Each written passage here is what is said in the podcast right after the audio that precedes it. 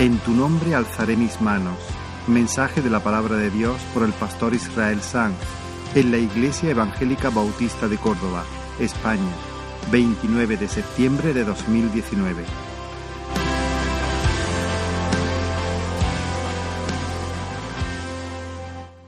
Señor, ayúdanos, Dios mío, en este momento a acercarnos a ti, a tu palabra. Danos oídos para oír. Glorifícate, Señor, en el nombre de Jesús. Amén. Hermanos, la vida cristiana es esencialmente, más que cualquier otra cosa, una conversación.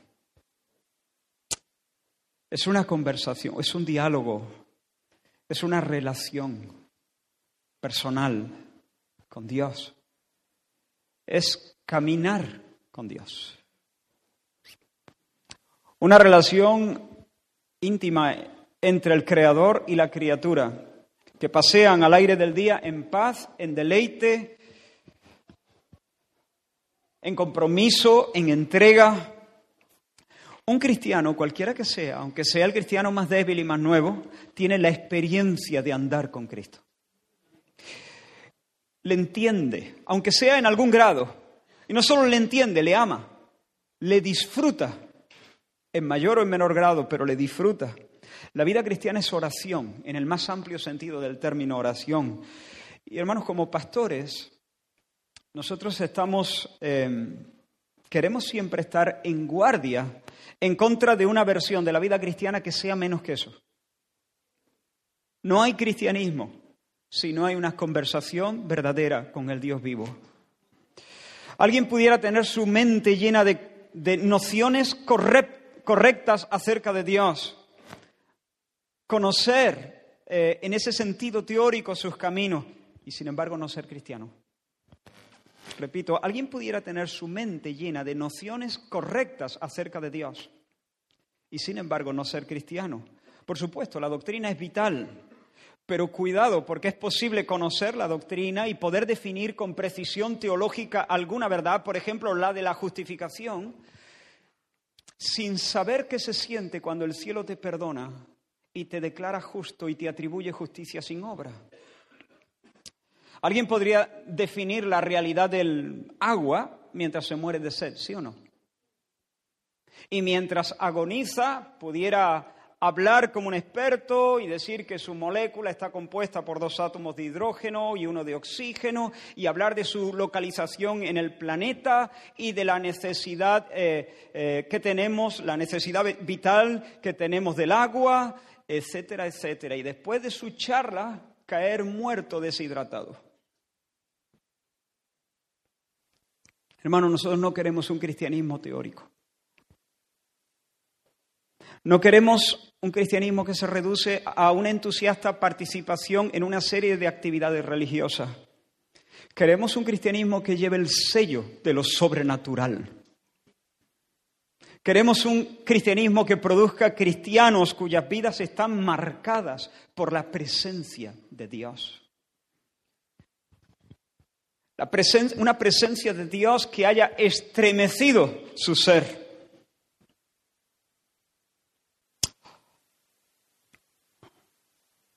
Quiero hacerte una pregunta. ¿Sientes a Dios?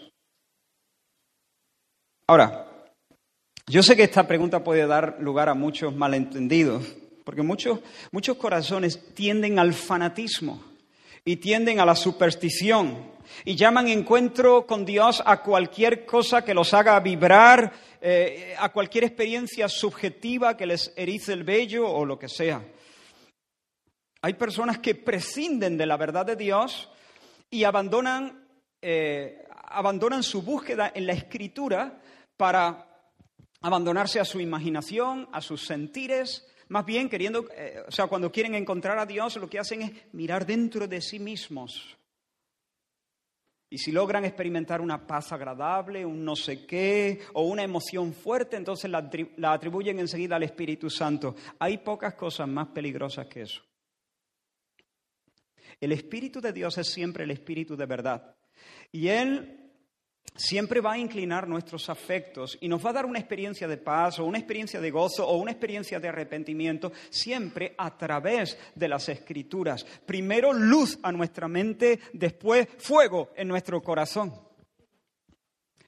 Pero también hay quienes se van al otro extremo. Se apegan a la verdad proposicional de la escritura, a la doctrina, al dogma, al credo, aman la doctrina y hacen muy bien en hacerlo, pero se ponen nerviosos cuando alguien les pregunta, ¿sientes a Dios? Porque no logran entender que la verdad debe sanar nuestros corazones, debe inclinar nuestros afectos.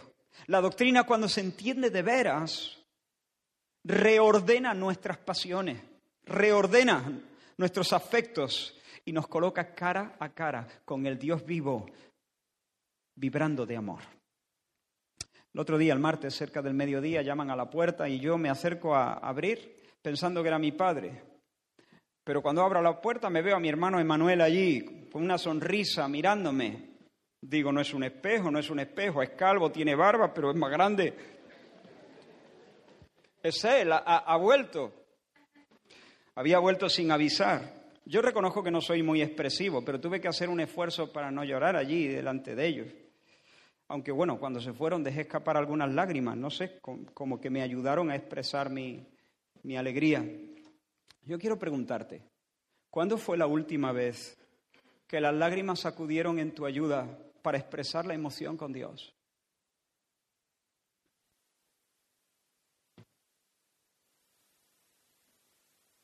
Moody cuenta una experiencia que se ha hecho muy conocida. Um, creo que en alguna ocasión también la he citado, pero él dice, contando su propia experiencia, dice así, son sus palabras, no las mías. Un día, dice él, en la ciudad de Nueva York, oh, qué día. No puedo describirlo y rara vez me refiero a él. Es casi demasiado sagrado para mencionarlo. Solo puedo decir que Dios mismo se me reveló y tuve tal experiencia de su amor que tuve que pedirle que detuviera su mano. Por supuesto, hermanos, esta es una experiencia extraordinaria, es decir, es algo que no pasa todos los días. Pero quiero preguntarte, ¿reconoces alguna experiencia similar en tu caminar con Dios? El Espíritu Santo ha hecho en alguna ocasión brillar una verdad de la Escritura con tanta fuerza que tu pecho, que tu pecho iba a estallar, que has sentido ganas de correr o de gritar o de saltar de puro gozo? ¿Has tenido una visión del amor de Cristo que ha inflamado tu, corazón y que te ha hecho sentirte seguro? Y que ha hecho que veas el mundo y todos sus placeres y todas sus oportunidades como migajas de pan duro. ¿Has escuchado el no temas de Dios? De tal forma que eso ha calmado tus temores y ha calmado tus tormentas. ¿Has visto alguna vez de la mano del Espíritu Santo, con los ojos del corazón, las riquezas inescrutables de Cristo y te has sentido avergonzado por haber dudado de Él? ¿Y te has sentido la persona más bendecida sobre la tierra? Sabiendo que no se puede bendecir más a una persona.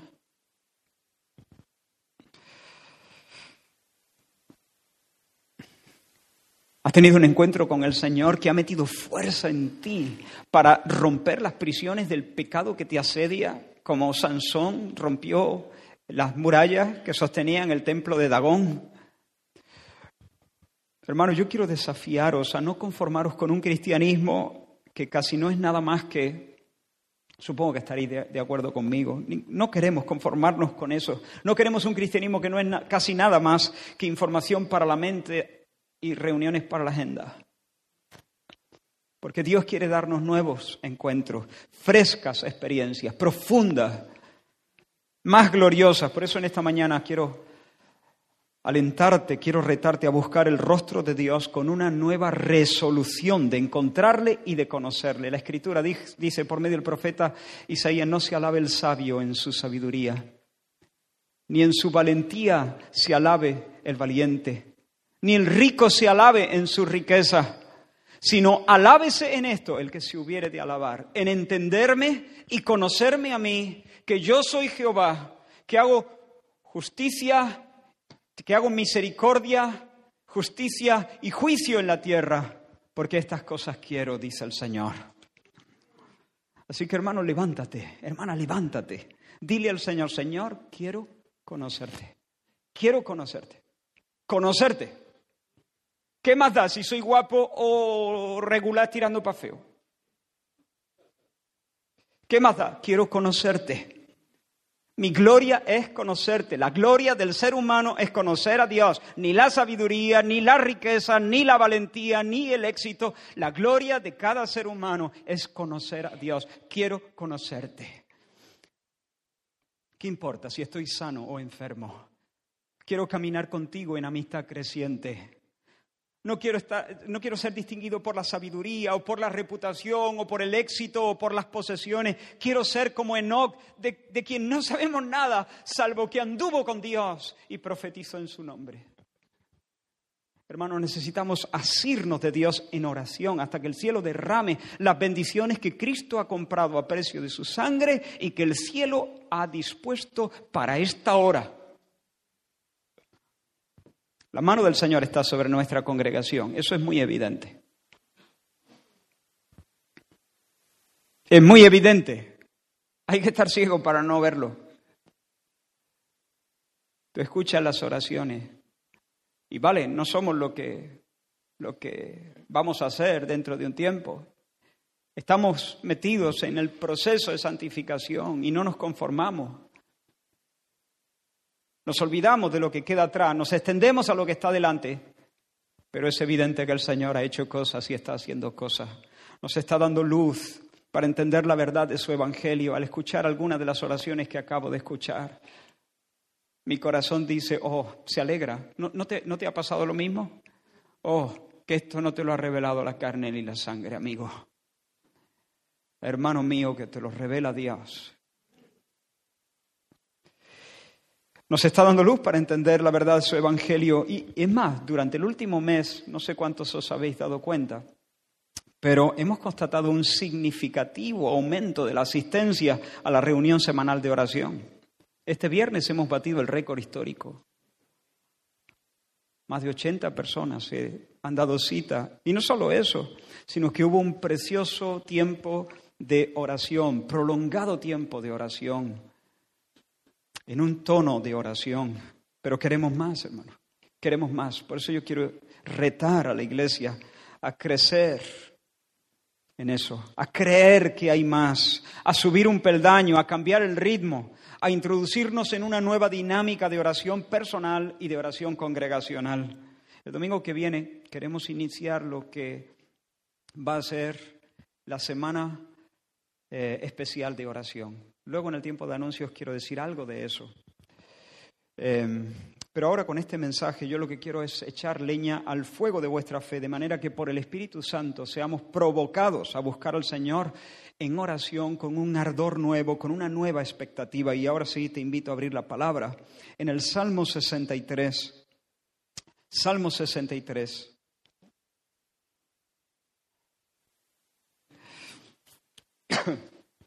Salmo 63. Vamos a leer los seis primeros versículos.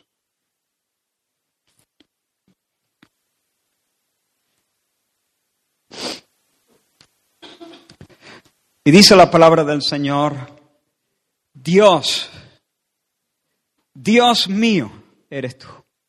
De madrugada te buscaré. Mi alma tiene sed de ti, mi carne te anhela en tierra seca y árida donde no hay aguas para ver tu poder y tu gloria, así como te he mirado en el santuario. Porque mejor es tu misericordia que la vida, mis labios te alabarán. Así te bendeciré en mi vida, en tu nombre alzaré mis manos. Como de meollo y de grosura será saciada mi alma, y con labios de júbilo te alabará mi boca, cuando me acuerde de ti en mi lecho, cuando medite en ti en las vigilias de la noche. Quiero abordar esta porción de la Escritura en torno a siete conceptos Claro, mi tentación es detenerme en cada uno de ellos y hacer una serie de siete mensajes, pero lo que voy a intentar hacer con la ayuda del Señor es prácticamente bosquejar esta porción de la Escritura para que nos ayude a orar sobre ella durante esta semana. Esa es mi propuesta.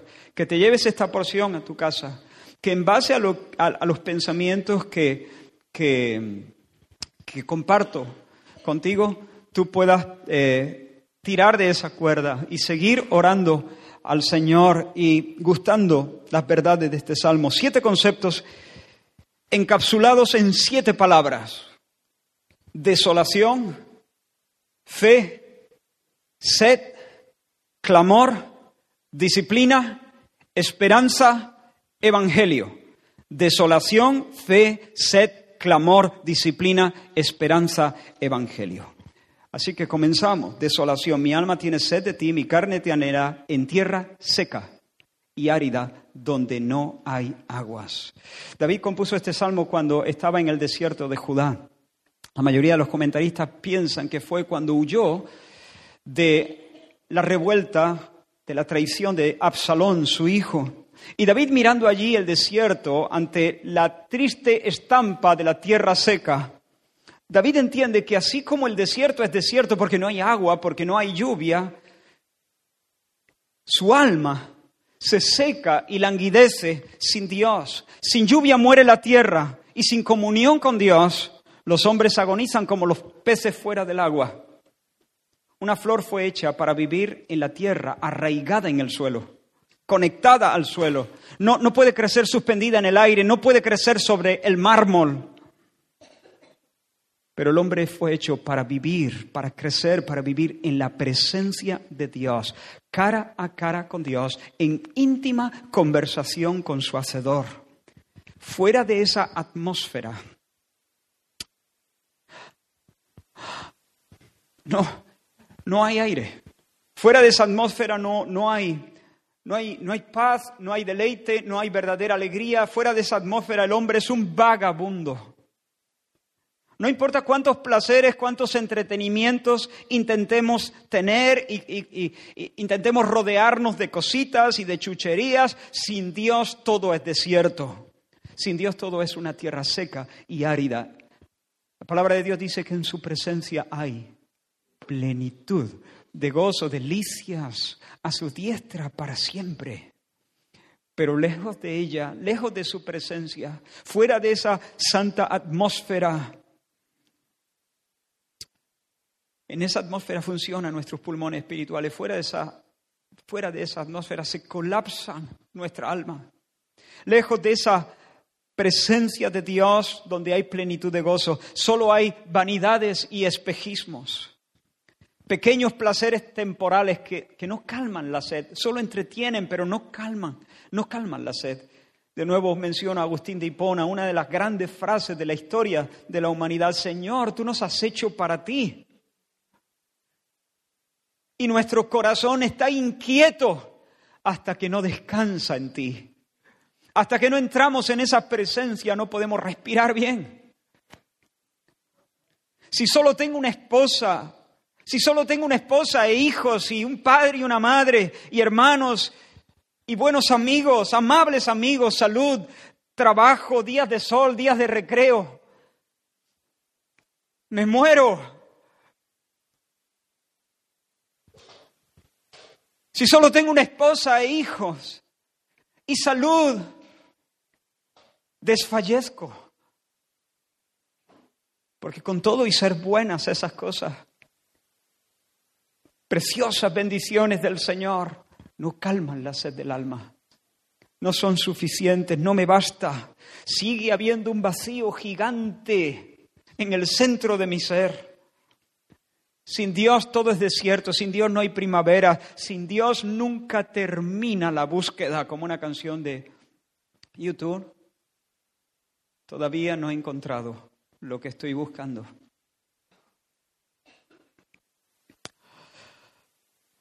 Y, esto es una bendición, hermanos, cuando Dios nos permite darnos cuenta de la pobreza que, que tenemos en nosotros mismos, de que sin Dios estamos faltos de todo. Es una es una bendición.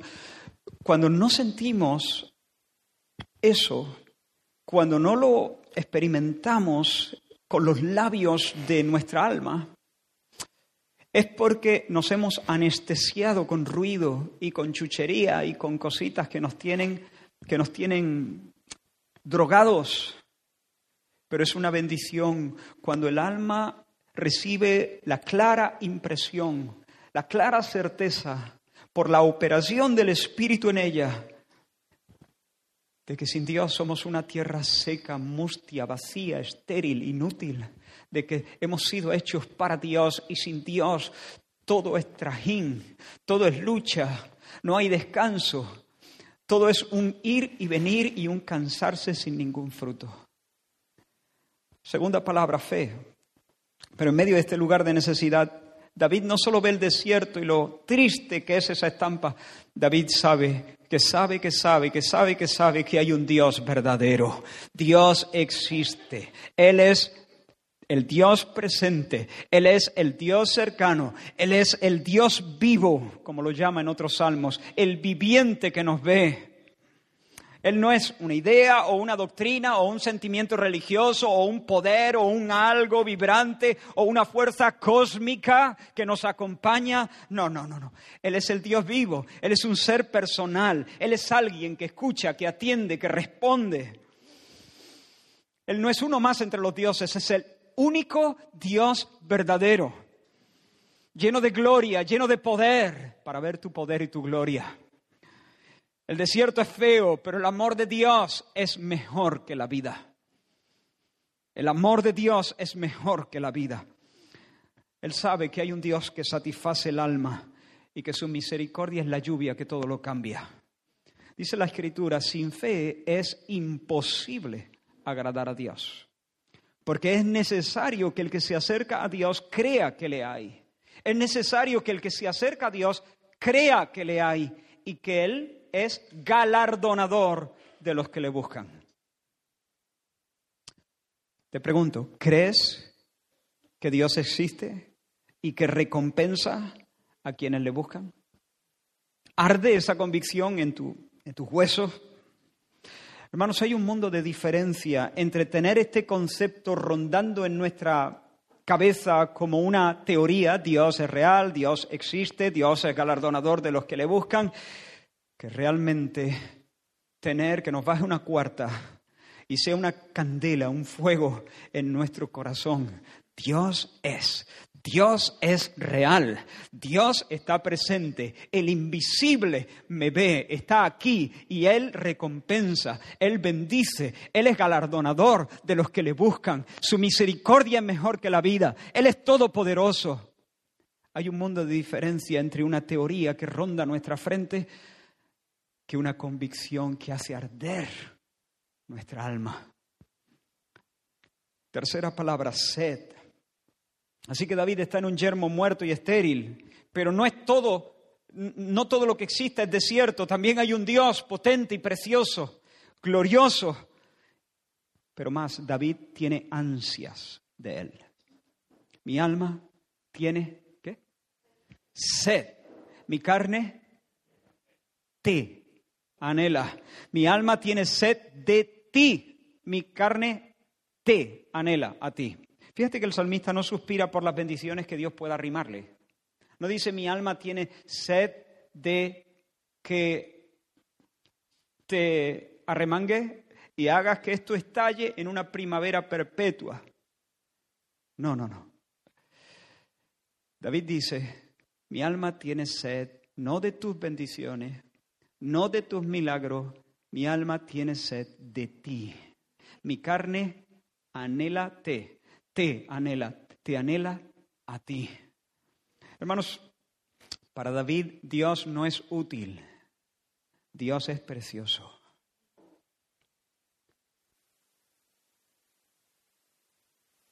Para David Dios no es útil, Dios es precioso. Hay muchos que se acercan a Dios pero no le desean. Se acercan a Dios porque buscan trabajo o un marido o la fuerza para encarar los retos del día. Y alguien puede preguntar, pero bueno, Israel, ¿está mal pedir eso? ¿Está mal pedir un marido? No, no está mal. El Señor mismo nos enseñó a clamar por el pan nuestro de cada día, ¿no? Sí, pero observa cómo Agur en el libro de Proverbios pide pan. Te lo leo. En Proverbios 30, no hace falta que lo busques. Dice, dos cosas he demandado. Ponga atención a este texto porque es muy interesante. Dos cosas he demandado, no me las niegues antes que muera. Vanidad y palabra mentirosa aparta de mí. Pero ahora presta atención a la segunda petición.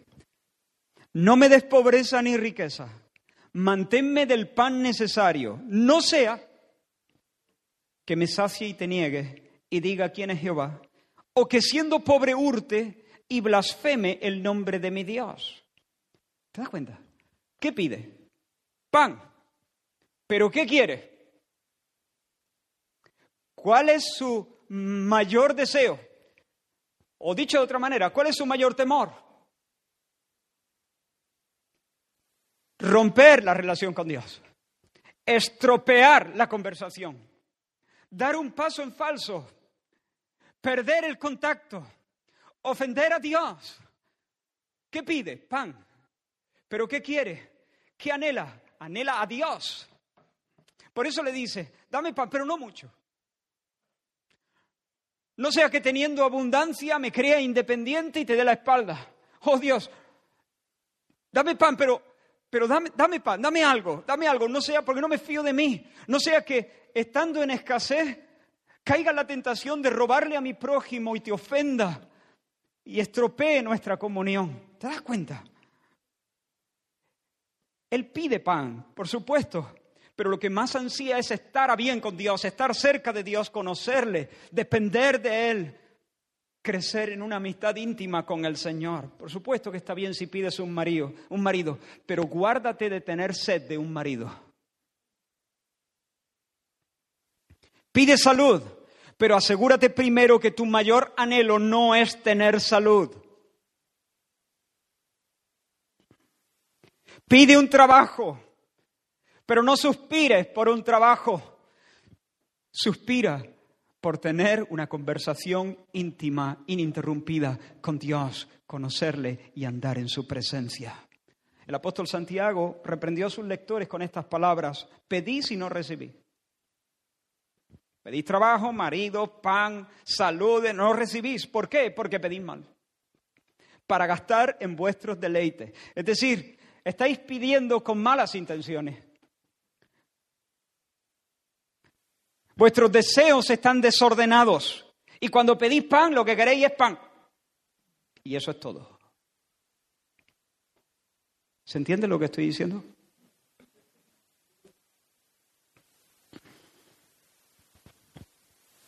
Y si cuando pido un trabajo, marido, pan, o salud, o bendición, eh, en, en otros sentidos, lo único que quiero es pan o trabajo, marido, salud, entonces Dios es el canal. Punto.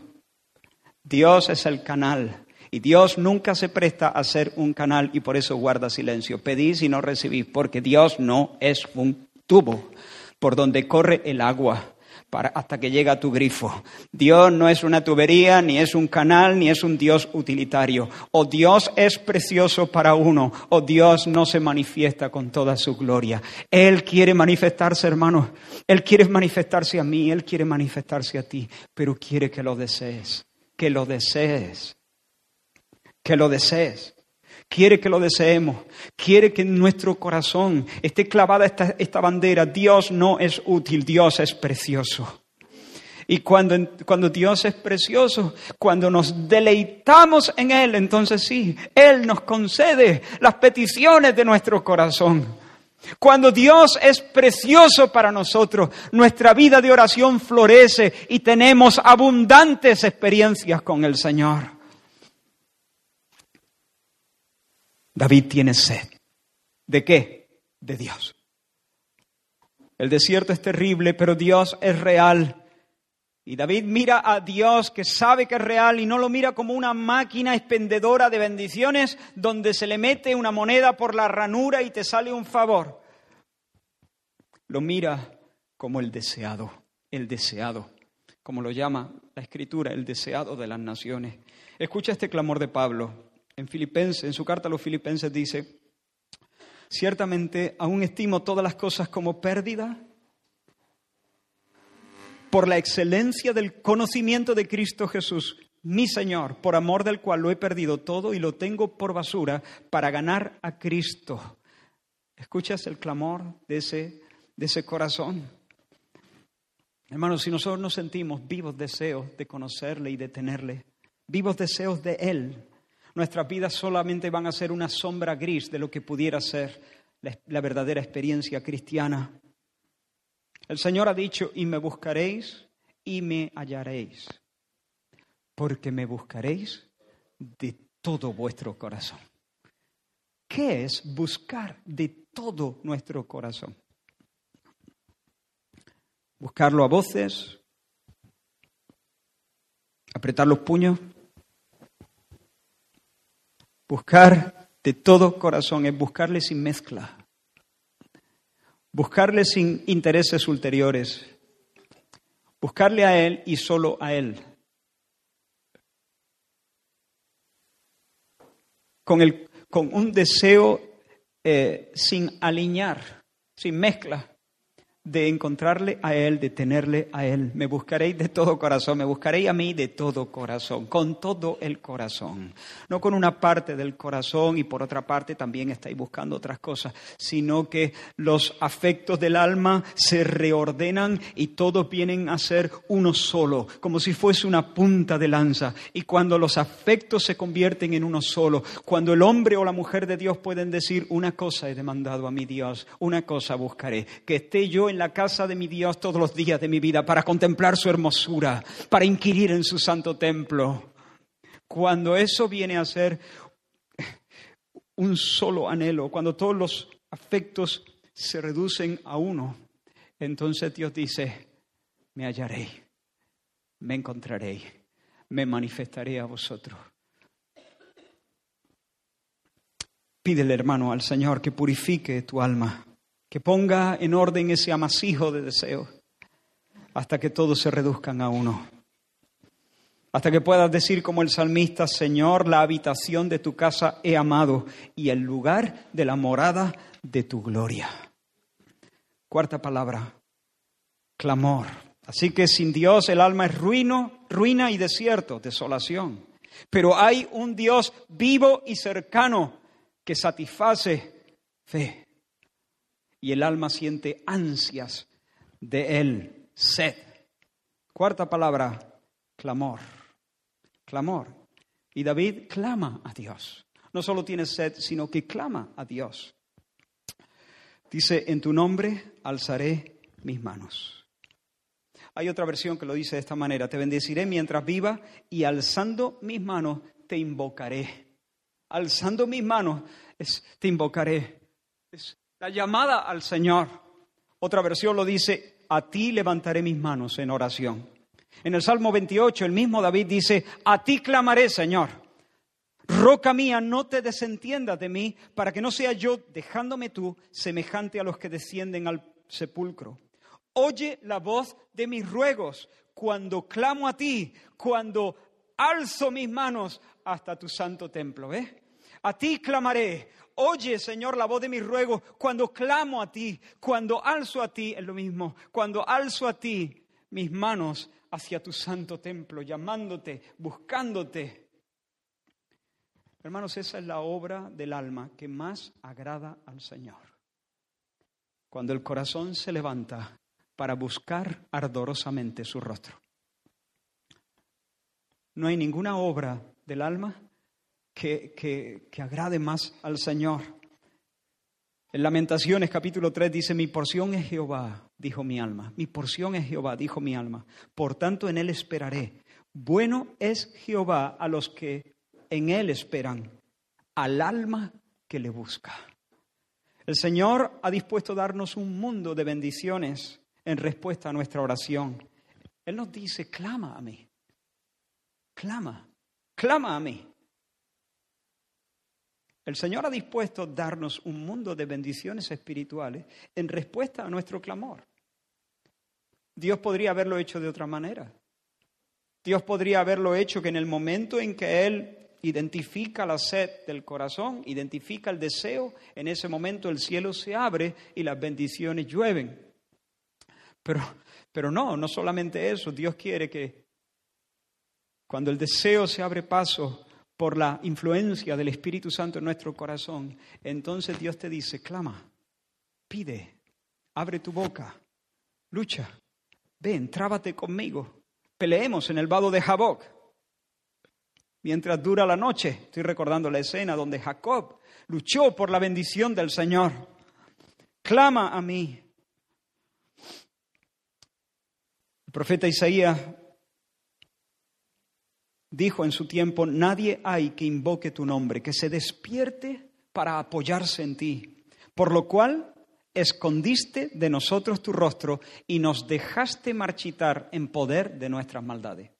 Observa las implicaciones de este texto. Si hubiera habido en ese tiempo una compañía de gente santa que se hubiese esforzado por asirse de Dios, eso es lo que significa despertarse para buscar a Dios, es levantarse del sopor, es, es esforzarse en aferrarse a Dios, asirse de Dios con fe. Si hubiera habido una compañía así, Dios se les habría manifestado. Dios habría venido a caminar con ellos. Dios les habría dado fuerzas como de búfalo para poder vencer a la maldad. Pero no, no hubo. No hubo nadie que, que se esforzara, que pegara un brinco, que tomara la decisión, que ordenara su mundo para poder clamar a Dios, asirse de Dios con fe. Por lo tanto, Dios escondió de ellos el rostro, los dejó marchitar en poder de sus maldades. No hubo ningún clamor desde la tierra, pero hermano, yo te animo a ti, me animo a mí mismo. Lo digo a mi propia alma, te lo digo a ti en el nombre del Señor. Hay más, es para ti. Dios quiere. No, no, no tomes esta palabra como un capón de parte de Dios, no es un capón. Es, es, una palabra de aliento, cariñosa, cercana, cálida. Es decir, hijo, tengo más, más experiencia. Clama a mí pídemelas. Ven, lucha por saborear la dulzura de las verdades que ya tienes en, tu mente y que de cuando en cuando han alegrado tu corazón. Pero hay más, hay más, es más profundo, es más profundo. Hasta ahora has caminado en la orilla. Mil codos más, avanza mil codos más. Y los que están, eh, el agua les llega a las rodillas, el Señor dice, más, mil codos más y aquellos a los que les llega el agua a los lomos. El río es más profundo, hijo. El río es más profundo. Mil codos más. Ese río que sale del templo, que es un tipo del Espíritu Santo, es una imagen del, Espíritu Santo y la vida con Dios. Mil codos más hasta que aquello es un océano sin orilla donde uno puede nadar y sumergirse. Clama, hermanos, clama. Clama por luz para entender mejor el amor de Cristo. Dile, Señor, me asusta la gente. Me siento ridículo. Tengo temor al hombre. Siempre pensando en lo que pensarán. Oh Dios, enséñame el amor de Cristo de tal manera que yo sea libre, que sea libre de eso que pueda estar en medio del lugar donde tú me has puesto y pueda estar, Señor, tan, tan, tan confiado como un niño dormido en el pecho de su madre. Señor, mira, estoy agobiado, estas tentaciones que me acosan, estos hábitos que no me dejan avanzar en la vida cristiana. Caigo una y otra vez en este pecado, pero me levanto, Señor, y clamo a ti. Enséñame, Señor, Enséñame, Señor, la, la, abundancia de gracia que hay en el Evangelio de Jesucristo, lo que tú has comprado en la cruz para mí. Enséñame el poder que, que, actúa en nosotros. Acabamos de escucharlo, el mismo poder. Digo, lo hemos escuchado en la oración, el mismo poder que levantó a Jesucristo de entre los muertos es el que actúa en nosotros, el que está a nuestra disposición por la presencia real, viva del Espíritu de Dios en nuestros corazones. Señor, no quiero ser más esclavo de, este pecado. Quiero levantarme en victoria. Quiero presentar mis miembros como instrumentos de justicia. Clamo a ti. Enséñame la verdad. Abre mis ojos, abre mis oídos. Rompe las cadenas. Desarraiga todas las mentiras. Pide con fe. Que el Señor te revele la suficiencia de Cristo para que puedas cantar en medio de tu situación de soledad. Y no te asalten los temores. Y puedas encarar el futuro que humanamente hablando se presenta sombrío. Pero puedas encararlo con un gozo y una paz verdadera que sobrepasa todo entendimiento. Eso es para nosotros. No es solamente para saberlo, es para experimentarlo, para gustarlo, para vivirlo. Si tú te levantas y le dices, Señor, me lo creo, te digo amén con toda el alma y voy a clamar a ti para que tú me metas más profundo en la experiencia de esta realidad, el Señor se va a agradar de esa oración. Y el Señor va a responder tu oración. Quinta palabra. Disciplina. De madrugada te buscaré. De madrugada te buscaré. Hemos hablado de desolación, fe, sed, clamor, pero ahora disciplina, disciplina. David resuelve madrugar para buscar el rostro de Dios. En el Salmo 5 él ha dicho, está atento a la voz de mi clamor, Rey mío y Dios mío, porque a ti oraré. Oh Jehová, de mañana oirás mi voz, de mañana me presentaré delante de ti y esperaré. Es más, en el Salmo 55, David mismo presenta un cuadro todavía más completo de su dinámica de oración. Él dice, en cuanto a mí, a Dios clamaré, y Jehová me salvará. Tarde y mañana y a mediodía oraré y clamaré, y Él oirá mi voz. Tarde y mañana y a mediodía oraré y clamaré, y Él oirá mi voz. Hermanos, tanto la Biblia como la historia de la Iglesia nos enseñan que hay una enorme, una gran sabiduría en el hecho de fijar momentos concretos en el día para dedicarnos a la oración y luego guardarlos con celo y con disciplina. ¿Recuerdas a Daniel? Un hombre de Estado, un hombre ocupado con multitud de responsabilidades y de compromisos, un grande. Pero durante tres veces al día Supongo que su agenda era una locura, hermano. Pero tres veces al día ese anciano abría las ventanas y dirigía su mirada hacia Jerusalén, como el Señor le había dicho a Salomón. Si yo os envío a la tierra extranjera, allí donde mi pueblo esté, si mi pueblo se humilla y confiesa sus pecados y se arrepiente, y si ora mirando a este lugar, eso es lo que hacía Daniel, abría las ventanas que daban hacia Jerusalén y aunque Jerusalén estaba demasiado lejos para verla con el ojo natural, en su corazón Daniel se conectaba con el Dios del templo en fe y clamaba al Señor tres veces al día. Y recuerdas a Jesús, nuestro Señor, levantándose muy de mañana, nos dice Marcos, siendo aún muy oscuro, salió y se fue a un lugar desierto y allí oraba. Quiero preguntarte, habría muchas cosas que decir de esto, pero necesitamos avanzar. Estoy simplemente poniéndolo, poniendo delante de vosotros un bosquejo, pero tienes una disciplina de oración. ¿Te disciplinas para orar regularmente? Yo te animo a hacerlo una o dos o tres veces al día. Quizá una más prolongada, más tranquila, y quizá otra, generalmente a lo largo de la historia, la mayoría lo han hecho en dos ocasiones, por la mañana y luego por la noche, unos pocos minutos para recoger los pensamientos y entregar eh, el día en las manos del Señor y el corazón y, presentar el descanso y pedirle al Señor que guarde nuestros corazones y nuestros sueños y encomendarnos a su cuidado. Pero podemos hacerlo en, más ocasiones. Quizá, eh, no hace mucho os sugerí algunas cosas. Quizá a, a mediodía ponerte la alarmita porque si no la pones y no estás acostumbrado, se te pasa. Y tener cinco minutos para eh, hacer alguna oración o eh, meditar en un pequeño versículo durante toda la semana y rumiarlo un ratito y luego seguir con tus cosas. Ah, o tres minutos o algo así. Pero necesitamos disciplina. Por supuesto, esto de cinco minutos y tres minutos eh, lo digo sobre la base de que estás apartando o por la mañana o por la noche un tiempo más prolongado para buscar el rostro del Señor y para nutrirte con la escritura. Si no, tres minutos, mm, pues, ¿qué quieres que te diga? hermanos, si nosotros no nos entregamos al cultivo de la oración como un hábito, a través de la disciplina constante, regular, una o varias veces al día, sea que tengamos ganas o que no tengamos ganas, el frío del mundo se nos va a meter en el alma.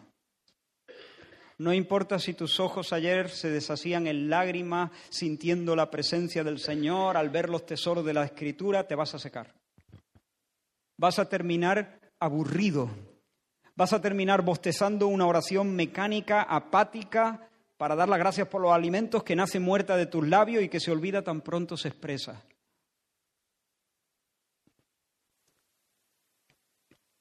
Disciplínate, disciplínate para orar, disciplínate para orar, disciplínate. No importa si, si no sientes nada, no importa si lo único que escuchas es tu tu voz rebotar en el techo. No importa si el corazón responde o no responde. No importa si entiendes o no entiendes. No importa si... No importa, tú sigue. Es posible que al empezar sientas que tu oración es inútil, pero, pero sigue allí. He puesto este ejemplo varias veces, pero me sirve a mí para entender esto. Si, si de repente estamos en el campo, en una noche sin luna, en una noche cerrada, y alguien, estamos allí en torno a la candela, ¿no? Mirando el fuego, eh, y alguien nos dice, ¡guau! ¡Qué espectáculo! Mira el cielo tachonado de estrellas, millones de estrellas. Y de repente yo hago así y miro. En ese instante no veo absolutamente nada. Porque estoy deslumbrado por, por, la luz de las llamas. No veo nada. Y si en ese instante digo, ¡guau! Exagerado, ¿eh? Que no se ve nada. Si, si me desilusiono y dejo de mirar, entonces voy a perder la oportunidad de ver el paisaje que otros aseguran ver. Y yo voy a pensar que son unos exagerados o quizá tienen un mejor vista que yo. O, hay algunos que piensan, bueno, esto es, que realmente hay personas que por su temperamento se, se entusiasman de una manera con Dios que eso no es normal, son un poco friki en este sentido, está bien, o que Dios les ha dado algo que a mí... Pero hermanos, si si dejo que se aclimate mis ojos, si dejo que mis pupilas se, se abran, se ensanchen y se adapten a, a las nuevas condiciones de luz, de repente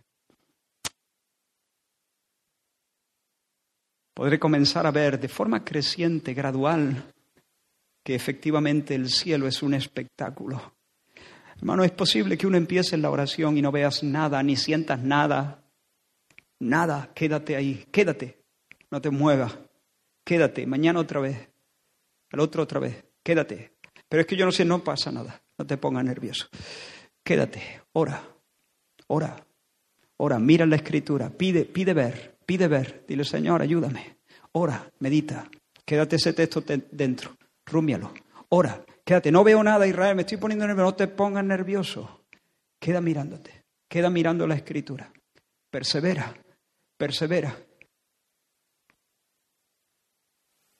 Porque de repente el Señor dilata tus pupilas espirituales y el corazón se te calienta y se te caldea. Y de repente todo ha cambiado.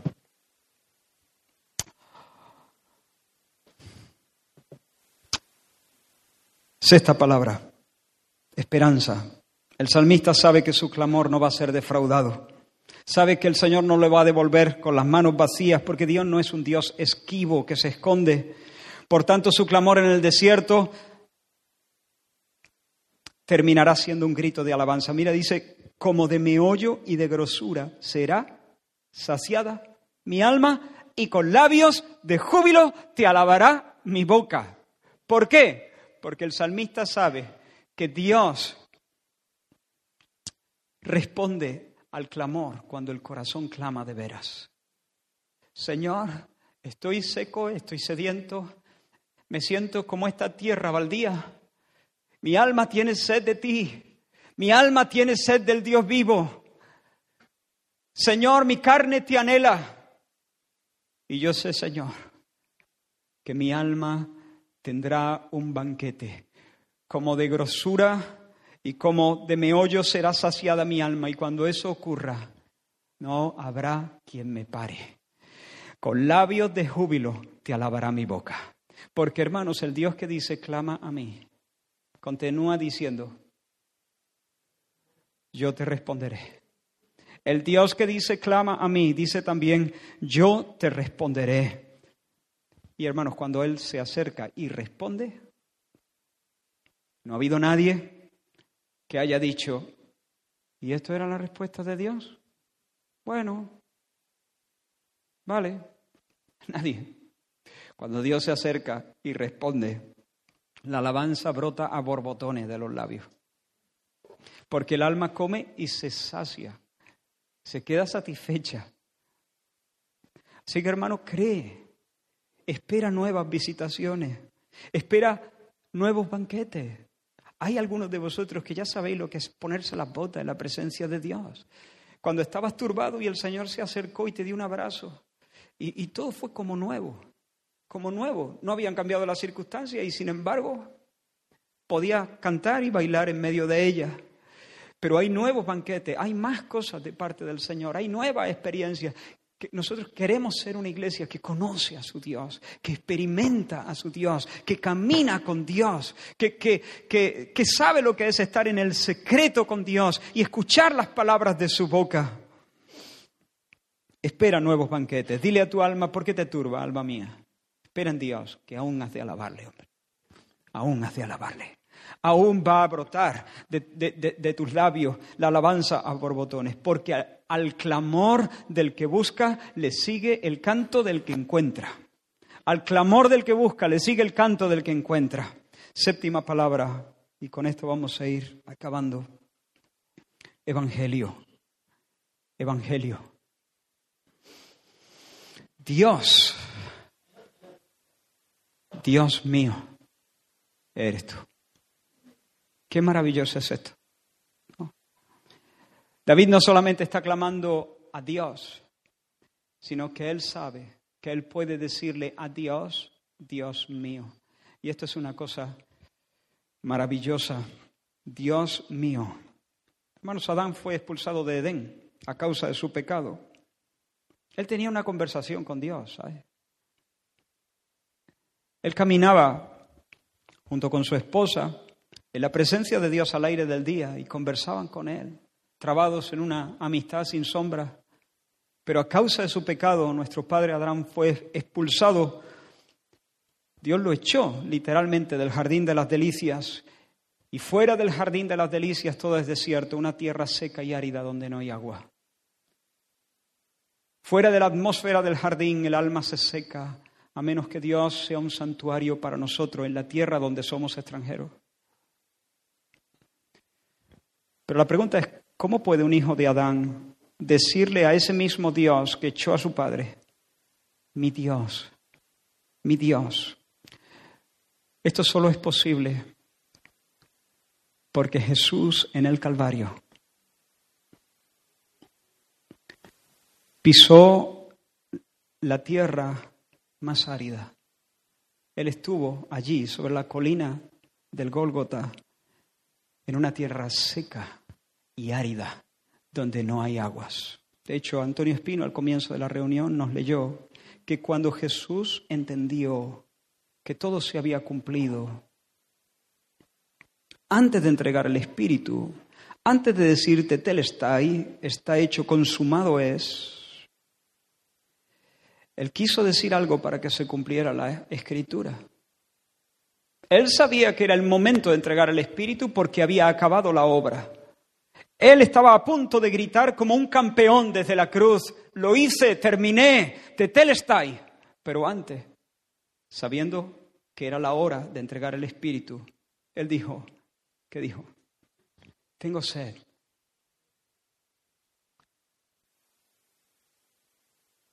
Porque Él está en la tierra árida y seca, donde no hay aguas. Y esas palabras Jesús iba a, gritar y entregar el Espíritu en ese momento. Él no estaba buscando que le dieran de beber. Él no está buscando que le dieran de beber. Le está expresando una realidad espiritual. Él es el hombre en tierra seca y árida. David puede decir, Dios mío eres tú, tú eres mi Dios, eres Dios, pero eres mi Dios, eres mío, eres mío por tu pacto, porque hubo un hombre, un sustituto, el hijo de David, que fue a la tierra donde no hay aguas, que clamó, que clamó. Y al clamor del que clamaba no siguió la respuesta del que responde. Al clamor del que clamaba le siguió un enorme y profundo silencio. Tengo sed, y porque Jesús tuvo sed, nosotros podemos recibir la visita del Dios que es nuestro y nos alegra el corazón y lo hace florecer. Y después el grito Tetelestai, consumado es. Y porque podemos decir, Dios, tú eres mi Dios. Porque Jesús soportó en la cruz el castigo que nosotros merecíamos por nuestro pecado. Y porque Él ahora nos dona su justicia. Y si nosotros nos arrepentimos y creemos en su nombre y en su obra, el Señor perdona nuestros pecados y nos atribuye su mérito. Porque eso es así, hermanos. Nosotros podemos conversar nosotros podemos caminar con Dios. ¿Qué es cristianismo? Es conversación. ¿Qué es la salvación? ¿Qué es la salvación? ¿Qué es la vida eterna? Es conversación. Caminar con Dios. Relación personal. Esta es la vida eterna que te conozcan a ti y a Jesús, el único Dios verdadero, y a Jesucristo a quien has enviado, que caminen contigo, que de nuevo estén en el jardín de las delicias, en un sentido figurado, paseando contigo sin sombras, sin enemistad, en paz, en deleite, en, en entrega mutua.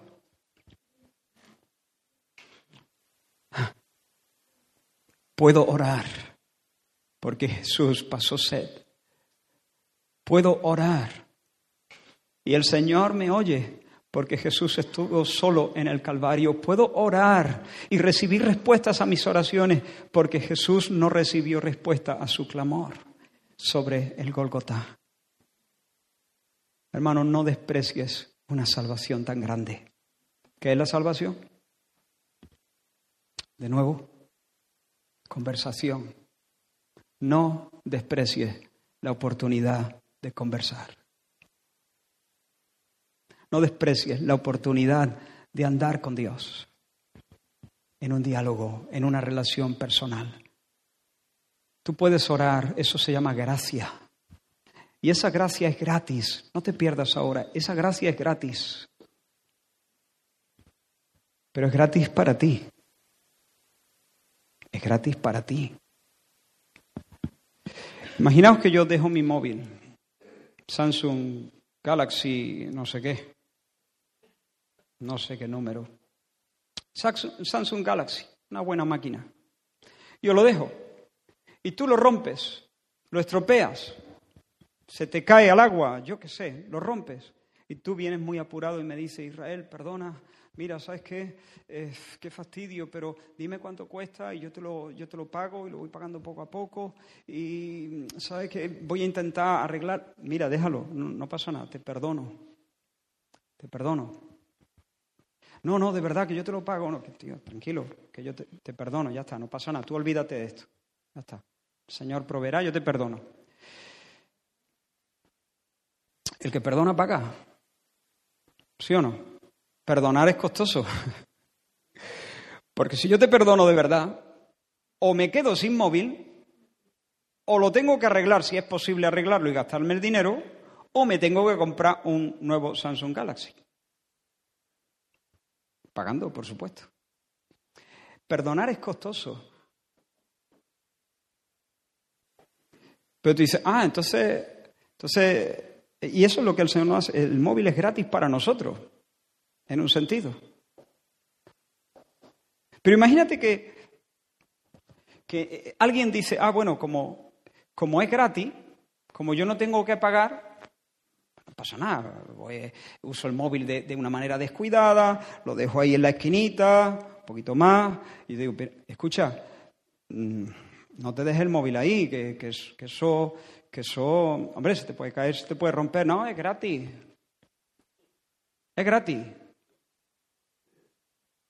Y luego se, cae y ve, no, no he, tenido que pagar nada. Y al día siguiente, pues te lo dejas todavía más, más difícil. Sostenido. Ahí, casi se bambolea ya. Alegremente, ¿sabes por qué? Porque es gratis, es gratis. Yo te digo un momento. Es gratis para ti, ¿no? Es gratis para ti. El, que, que te perdona, el que te está perdonando, a él no le sale gratis. Hermanos, la salvación es gratis para nosotros. La salvación es gratis, porque no tenemos que pagarla, pero es costosa, muy costosa. El que yo pueda orar mañana o esta tarde o ahora mismo, eso es gratis para mí. Para mí es gratis. Pero Jesús tuvo sed en el Calvario y murió reventado bajo la ira del Padre. Y cuando nos damos cuenta del precio de su sacrificio, entonces cuidamos la salvación. ¿Qué es la salvación? conversación, la vida eterna, conocerle a Él, caminar con Él. Cuidamos eso con temor y reverencia, con temor y temblor, nada de esquinita, al centro, al centro de la mesa el móvil. Al centro un poquito más. Váyase que un poquito más, ¿entiendes? Con temor y reverencia, porque esto es precioso, esto ha costado mucho. Hermano, no desprecies no menosprecies una salvación tan grande. Cuando mañana o esta noche o esta tarde o ahora dentro de un momento estés orando, saborea la gracia, gratis para ti, costoso para el Señor. Pero entonces dile, Señor, ayúdame a apreciar este don tan precioso, de tal manera que yo te honre y nunca valore lo que tú me has dado en Cristo Jesús. Amén. Vamos a orar, hermano. Gracias, Señor. Dios, Dios mío, eres tú. De madrugada te buscaré. Mi alma tiene sed de Dios. Nuestra alma tiene sed de ti, nuestra carne, todo nuestro ser te anhela en tierra seca y árida donde no hay aguas. Señor, despierta nuestros corazones para buscarte. Despierta nuestros corazones para creer que tú nos llamas, Señor. Sedúcenos con esta palabra, sedúcenos con esta palabra y que nosotros vayamos voluntaria y alegremente en pos de ti. En el nombre de Jesús. Amén, amén.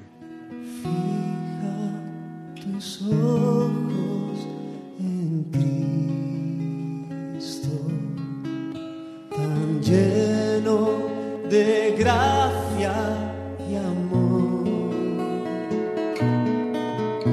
Y lo tengo